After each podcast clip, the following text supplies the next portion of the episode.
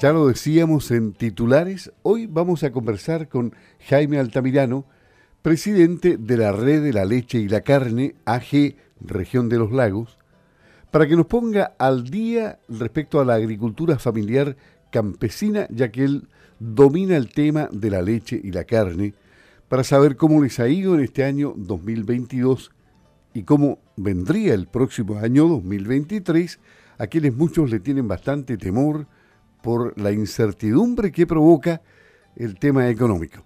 ¿Cómo estás, eh, Jaime? Gusto de saludarte. Muy buenos días.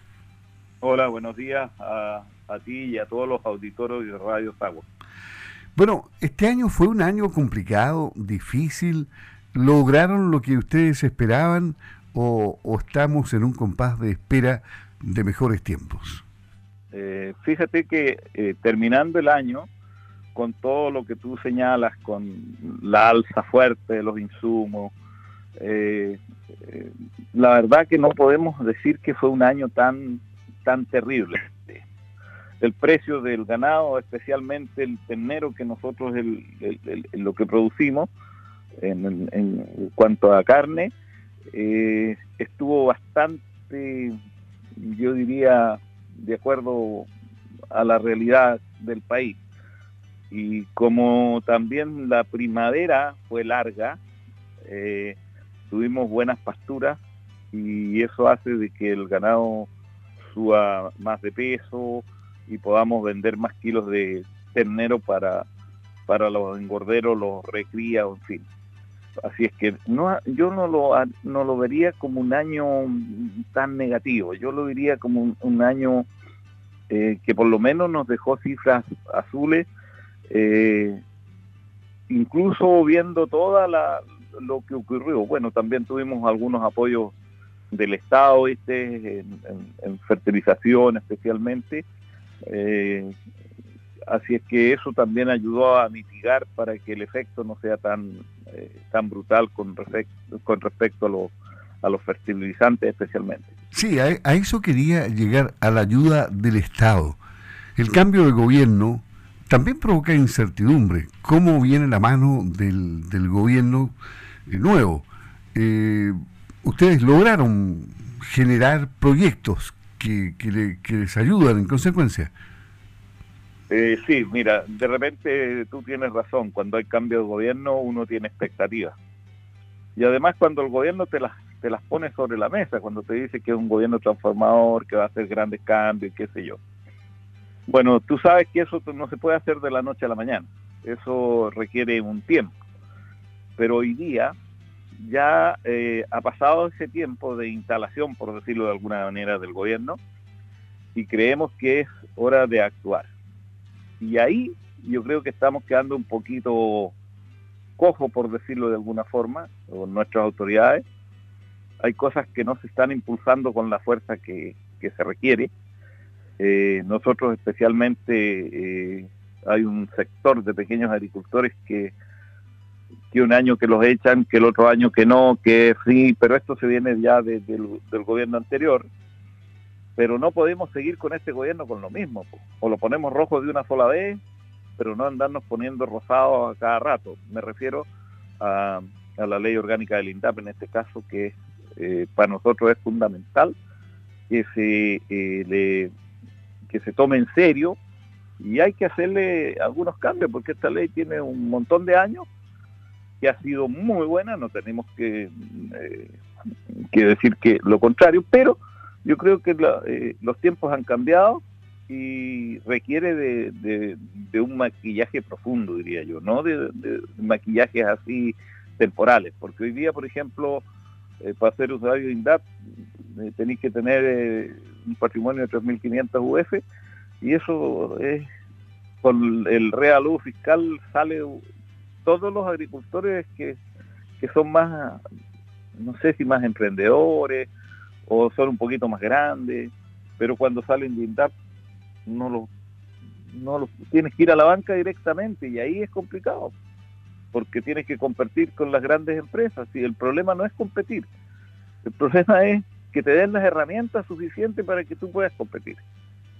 Así es que ahí yo creo que nuestras autoridades tienen que, a partir de, del 2 de enero, como, o al CES en este caso, eh, que se pongan las pilas y, trabajemos en conjunto para, para hacer cambios y hay cambios que hay que hacerlos ahora ya, porque de lo contrario eh, somos los que perdemos nosotros los agricultores.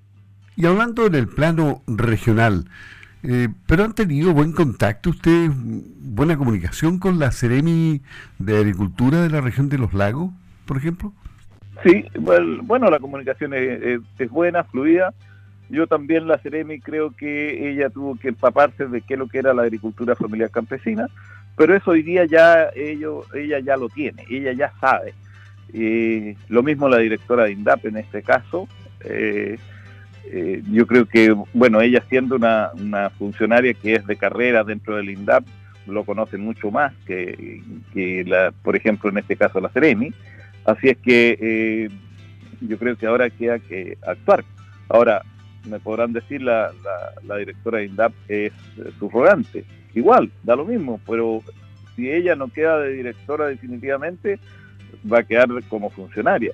Pero yo creo que sí, ya tiene que comenzar a hacer la pega en el sentido de, eh, de hacer los cambios que hay que hacer en la, en la institución. La verdad todos le tienen miedo a hacer cambios porque tú sabes que hacer cambio es, es complicado. Pues. Algunos se sienten mm, no se sienten cómodos, otros le gusta el cambio y nosotros le hemos buscado por todos lados. Yo donde voy en reuniones eh, hablando eh, hablo de que la ley orgánica del INDAP se debe modificar para, para tener eh, un mayor espacio eh, de poder eh, seguir trabajando y, no seamos no estemos con la incertidumbre cada año que se irá a modificar esto otra vez y, eso no, no, le hace bien a nadie. ¿Y cuáles son las piedras que más molestan en esta ley? una de las piedras eh, cómo incorporamos de verdad a los jóvenes, cuando se habla de los jóvenes. Oye, eh, de verdad en vez de, de, abrirle la puerta se le, se le pone palito en el camino. Claro, tú mirás y dices, no, no es tan difícil eso, pero cuando vas a hacer el detalle, la letra chica, como se le nombra, no es fácil, es complicado. ¿Por qué? Porque los jóvenes hoy día nuestros tenemos la gran suerte o la gran visión que tuvimos de educarnos. Hoy día nuestros hijos ya son profesionales y eso ya les da, les da un, en vez de darle un tiraje, ¿viste? Es como que, como que le ponen una trabita ahí. ¿Por qué? Porque ganan, ganan un sueldo más o menos eh, decente cuando son profesionales y como la ley orgánica del INDAP dice que los, los, los principales ingresos deben venir de la agricultura. Entonces, claro, cuando un cabro está empezando, eh, por supuesto que su sueldo va a ser mayor que el ingreso que saque por, la, por lo que produce en la parte agrícola. Entonces, esos son tipos de, de, trabas que hay y yo creo que el patrimonio, eh, cuando se habla de 3.500 UF, eh, yo diría que estamos cortísimos. debería bordear las 10.000 UF hoy día el patrimonio para ser usuario de INDAP. Y lo otro es segmentar los, usuarios. Yo creo que eso es, es otro trabajo eh, interesante que hay que hacer.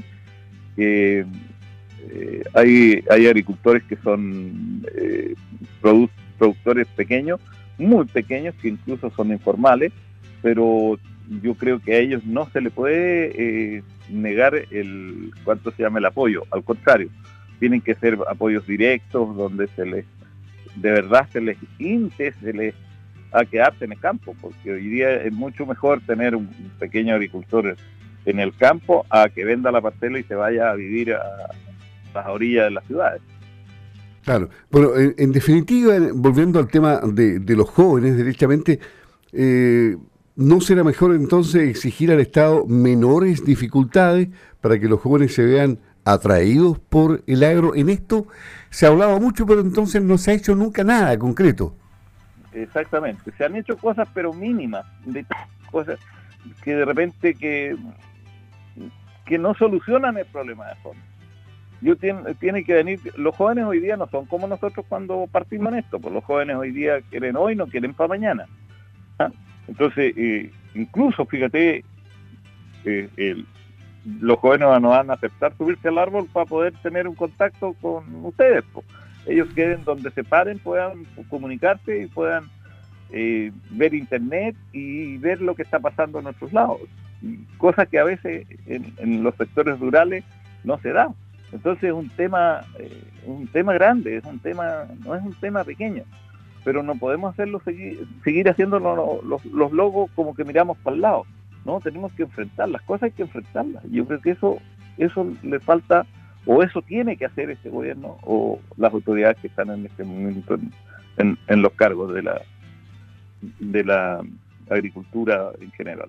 Claro, o sea, mira, mientras tú u otros busquen soluciones baratas como estas que usas siempre para comunicarte con nosotros, subirte al árbol más alto de tu predio, eh, nadie va a buscar una solución definitiva porque ah, hay harto árbol donde subirse. Recién me, llamaba una señora previo al, programa y me decía que tenían terribles problemas de comunicación desde un sector rural. Más tarde me va a llamar nuevamente para comunicarse y contarme más detalles respecto a los problemas. Pero en el momento en que hablaba conmigo tenía excelente conectividad, pero me decía que de repente sencillamente se les caía la señal y era un diálogo de sordos porque no lograban escucharse y la distancia pareciera que no es tan lejos entre la ciudad, donde estamos completamente iluminados, y el área rural donde ellos viven. Pero bueno, ya vamos a conocer más detalles sobre eso. Lo que sí sabemos es que tú solucionas el problema subiéndote a un árbol, el más alto de tu predio, y te comunicas bien con nosotros, pero te bajas de ahí y se te va la señal. Exactamente, y eso es lo que los jóvenes no van a aceptar. Por eso es que hay que, no es solamente abrir el espacio que, que, puedan entrar las organizaciones, en este caso INDAP, pero también trae varias, varias otras cosas consiga de que tienen que solucionarse para que ellos de verdad tomen el bastón y, sigan adelante, porque eh, yo creo que el tema alimentario es fundamental, lo hemos vivido ahora en estos últimos años y, bueno, para eso hay que estar en el campo, para eso hay que tener las herramientas suficientes para poder producir y yo creo que eh, nos estamos quedando, eh, nos estamos dando vuelta en más de lo mismo y eso no puede seguir. Sí, mira, este es un tema conocido también. ¿Cuánto del presupuesto INDAP llega directo al agricultor y cuánto se queda en pagos administrativos, porque a veces el aparato del Estado eh, chupa un montón de recursos y, se achica el presupuesto finalmente. Bueno, eh, la opinión pública eso es lo que ve tal vez, tal vez la, eh, la cifra grande, ¿cierto?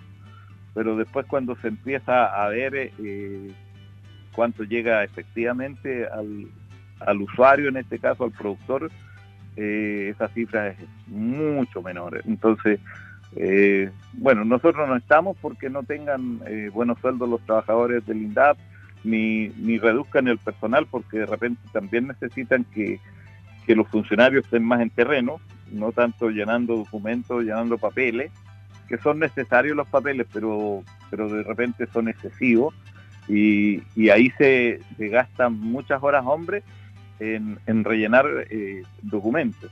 Eh, yo ayer, fíjate, tuve una reunión importante con el presidente de, de la Asociación de Funcionarios de INDAP de la región de los ríos y los lagos, eh, donde tocamos algunos temas de los que estamos viendo en este minuto.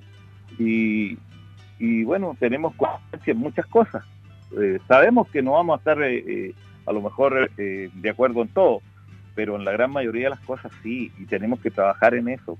Y yo creo que capaz que nunca se había hecho, viste, conversar los agricultores, o sea, una asociación gremial de agricultores, una asociación de funcionarios. ¿Quién, es el, presidente eh, del gremio de ellos? Es eh, Nelson Soto. Nelson Soto. Y tiene que ver con las dos regiones. Con las dos regiones. Él está, él trabaja en, en el área de Purranque. Y la verdad fue una muy buena conversación, bien eh, extendida, eh, no jugando al gato y al ratón, sino que hablando de temas eh, concretos, profundos, lo que está ocurriendo. Sí, em, oye, ¿te estás resfriando arriba de ese árbol? ¿Hay, ¿Hay viento o no? No, pero está helado. ya, bueno, vamos a instalar una caseta ahí arriba, ¿eh? con calefacción. Pues. Yo creo, yo creo. Puede servir para cazar ciervos después. claro. ¿Qué, qué tiene ciervos ahí? No, no, de vez en cuando pasan, pero no, no, no. Ah, ¿en serio? ¿Pero pasan? Sí, sí. Ah, ya. ya. No, eso hay que sacarle fotografía nomás, no, no te los comas. No, no. bueno, ¿y, y qué, qué, esperemos, de, de, qué vamos a esperar de este año 2023? ¿Cuál es tu proyección? Mira, la verdad, estamos a la expectativa, bueno, están cerrando el año, están con todos los, programas cerrándolo, pero la verdad, cuando tú miras, vas al presupuesto, eh, si tú le aplicas la, la, inflación y eso, el presupuesto no crece nada, nada. Entonces, de verdad, eso para nosotros es muy preocupante. Hemos crecido en usuarios, eso no hay que desconocerlo. Hemos crecido, yo diría, no hemos doblado la cantidad de usuarios, pero no así la cantidad de presupuesto. Entonces, eh, yo siempre hago un ejemplo, digo, oye, tenemos más palomas, pero con el mismo puñado de trigo. Entonces las palomas no están eh, gorditas como para comerlas. Entonces yo creo que ahí hay que trabajar. Porque, bueno, los recursos son escasos, nos dicen, sí, pero nosotros estamos produciendo alimentos. Y yo creo que eso, ahí yo creo que el país podrá producir eh, mucho cobre, mucho litio, mucha exportación de, otros productos, pero toda esa gente se alimenta. Y nosotros tenemos que tener un porcentaje importante del alimento que lo produzcamos nosotros los chilenos. Sí, pues yo no sé si te dice algo que la bolsa chilena ha crecido más que nunca este año. Eh, a ver, el 2017 creo que anduvo bien. Después cayó antes del estallido social, estaba muy bien. Y, y después se, se, vino abajo, pero, pero ahora ha sido un excelente año la bolsa chilena. Claro, po. Es una isla comparada con otros países. Claro. Pero. Eh, eso no se nota en la agricultura familiar eso, campesina. Eso te iba a decir, pues de repente esas cosas cuando tú las miras y te das vuelta y no sabes pa, a quién le llega. porque El, el problema es que, que, que, ahí la minería es la que influye. Claro. claro ahí le va bien a Soquimichi y a otros. Sí, por supuesto. Y, y, nosotros no estamos en desacuerdo que a ellos le vaya mal, no, al contrario, que le vaya muy bien. Pero pero a, a, nosotros que le estamos produciendo de alimento para que esa gente se alimente de la mejor forma posible, eh, también tienen que el Estado distribuir eh, mejor los recursos. Yo no digo que sean malgastados, ni mucho menos, pero, pero tienen que tener la mirada eh, más. Y no y, de repente a mí lo que me preocupa es, viste, cuando existen problemas climáticos Ahí aparece el Estado entregando un par de fertilizantes, un saco de fertilizantes y eso. No, esta cuestión tiene que ser permanente, permanente. Este, eh, a lo mejor eh, incrementarlo un poco más cuando tenemos efectos climáticos, pero el instrumento tiene que estar ahí a disposición. Ahora, los agricultores un poquito más grandes, nosotros nos estamos pidiendo que los subsidien todo, que los regalen todo, ¿no? Un buen crédito con una tasa preferencial que haya un compromiso que esa plata hay que devolverla porque hay que volverla a reinvertir. Eso yo creo que es, es fundamental. Bueno, INDAP tiene créditos, pero son insuficientes, son insuficientes hoy día y tiene una tasa excelente para, para los que, lo que hay hoy día en la banca, porque la banca hoy, hoy día no, no, nos sirve a nosotros, ni claro. al contestado. Eh, finalmente, el, ¿Tenías expectativas del, del, ministro de Agricultura por su grado de conocimiento de la agricultura, eh, eh, familia de agricultores de la zona central, en fin, eh, parlamentario en su momento? Eh, ¿Tenías grandes expectativas? ¿Cómo ha dado el ancho el ministro, no? Bueno, también lo estábamos esperando. Bueno, yo tuve la suerte de conversar con él en persona esos días de, de la SAGO, te diré y, y bueno, nos dejó cosas esperanzadas, pero, pero la verdad no, cuando ya te vuelve a caer el telón donde te dicen que el presupuesto es, yo diría que es inferior al año anterior, y no hay claridad en el sentido de querer hacer cambios profundos, eso preocupa por lo menos. Así que nosotros estamos para que se hagan cambios, que sea, para dejarle algo mejor a los... O sea, mucha, mucha, mucha retórica, a lo mejor. Yo creo que sí. Yo creo que sí, que de repente eh, se quedan con la cosa popular, por decirlo de alguna manera, pero no con la cosa profunda que de repente hay, que pisar algunos al lado, ¿viste? Para hacer cosas, porque de repente eh, los, cambios, tú sabes, que generan, que generan algunos conflictos, algunas diferencias, y, de repente la autoridad no, no, no, da el ancho como para decir, no, pues aquí hay que hacer esto. Y, hay que darle con todo. Pues. Nosotros estamos disponibles para apoyar la autoridad cuando sea una sea un, cambio como los que nosotros estamos señalando. Y lo mismo pasa con la ley de suelo, pues, sí, tampoco se ha avanzado, tampoco se ha hecho nada. Entonces creo que creo que el tiempo empieza a pasar y, no se hacen las cosas.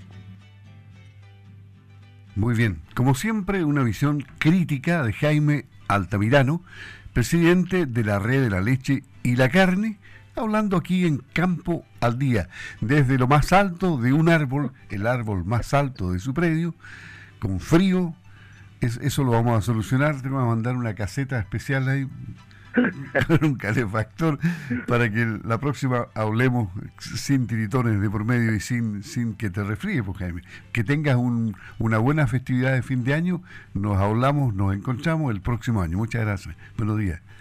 Gracias a ustedes igual por la oportunidad que nos dan eh, a Radio Sago y a, a ti en forma personal porque siempre has sido abierto a escuchar, a darle la oportunidad a la pequeña agricultura. Y a todos los auditores, un, gran abrazo, que seamos optimistas, yo siempre soy optimista, que el próximo año eh, nos vaya bien, eh, que tengamos un buen plan, que es fundamental, y que las autoridades estén a la altura para que nos apoyen. Muchas gracias y feliz año. Feliz año, adiós, chao. Chao, chao.